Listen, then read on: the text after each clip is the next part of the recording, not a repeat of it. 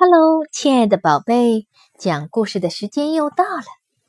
今天我们要讲一个月亮上的兔子。每逢月圆的晚上，只要抬头望一望月亮，就会发现朦胧的月宫里，似乎隐隐约约有一只兔子。兔子为什么会在月亮上呢？现在，让我们来说一个故事吧。从前，在一大片森林里，有只雪白的兔子，它和一只灰毛猴子、一只黄毛狐狸是好朋友。他们跟随着一个修道的白胡子隐士，过着非常快乐的生活。每天，他们都一起在森林里散步。兔子总是在隐士的身前身后跳来跳去，帮着隐士采草药，或挖些好吃的野菜。调皮的猴子喜欢爬树玩耍，不时从树上扔下果子请他家吃。狐狸鬼点子多，又跑得快，常常一下子就跑得无影无踪了。过一会儿。又突然出现，嘴巴里叼着一尾大鱼，让大家惊喜。隐士是个仁慈的人，他把兔子、猴子和狐狸都当成自己的亲人，经常说些道理给他们听。兔子他们也最喜欢听隐士讲故事、说道理，并且总是安安静静。坐在隐士面前，眼睛眨也不眨的望着他，不断的点头。有一年，地方上闹了旱灾，森林里的果树枯萎了，附近田庄上的麦子也给晒死了。隐士没有东西吃，瘦成了一把骨头，又病倒了。兔子看在眼里，心里急得像烧了一把火，便找猴子和狐狸一起商量。兔子红着眼睛说：“怎么办呢？如果老隐士再没有东西吃，可能都要饿死了。”猴子搔一搔脑袋，难过的说：“是呀，老隐士平常待我们那么好。”我们该想一个办法救他才是。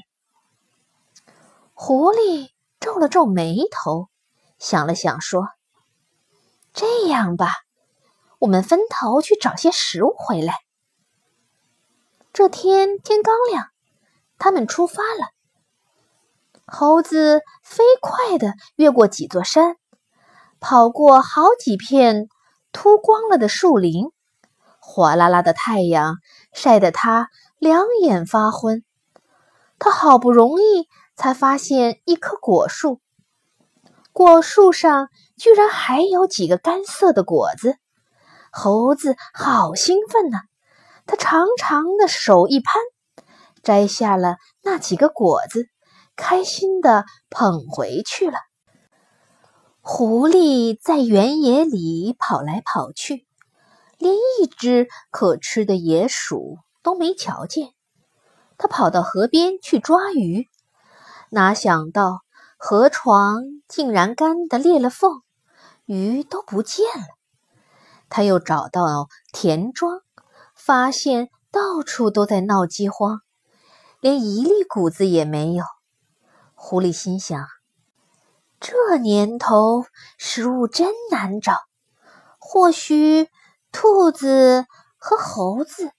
会找到一些好吃的食物吧。我干脆捡一点干柴、树枝回去，也好生生火呀。再说到兔子，它匆忙跑到田里，想要挖个胡萝卜带回去。但是田里光秃秃的，哪有什么胡萝卜？兔子又急忙钻到了草丛里。想找些野菜带回去，但是野菜在这干旱的天都枯死了。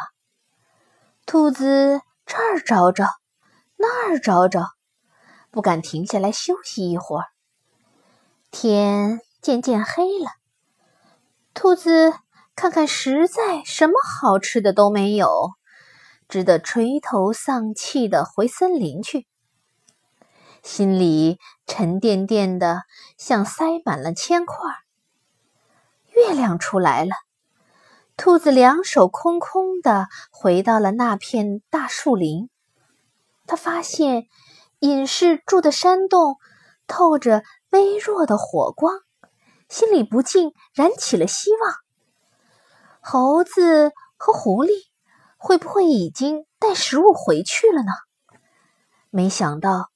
他一进洞，发现地上有几个果子和一堆枯树枝，什么能吃饱的食物也没有。猴子和狐狸看见兔子回来，高兴极了，都迫不及待地问：“你带什么回来了？大伙就看你的喽！”兔子看着躺在炕上病殃殃的隐士。惭愧的摇了摇头。猴子和狐狸好失望。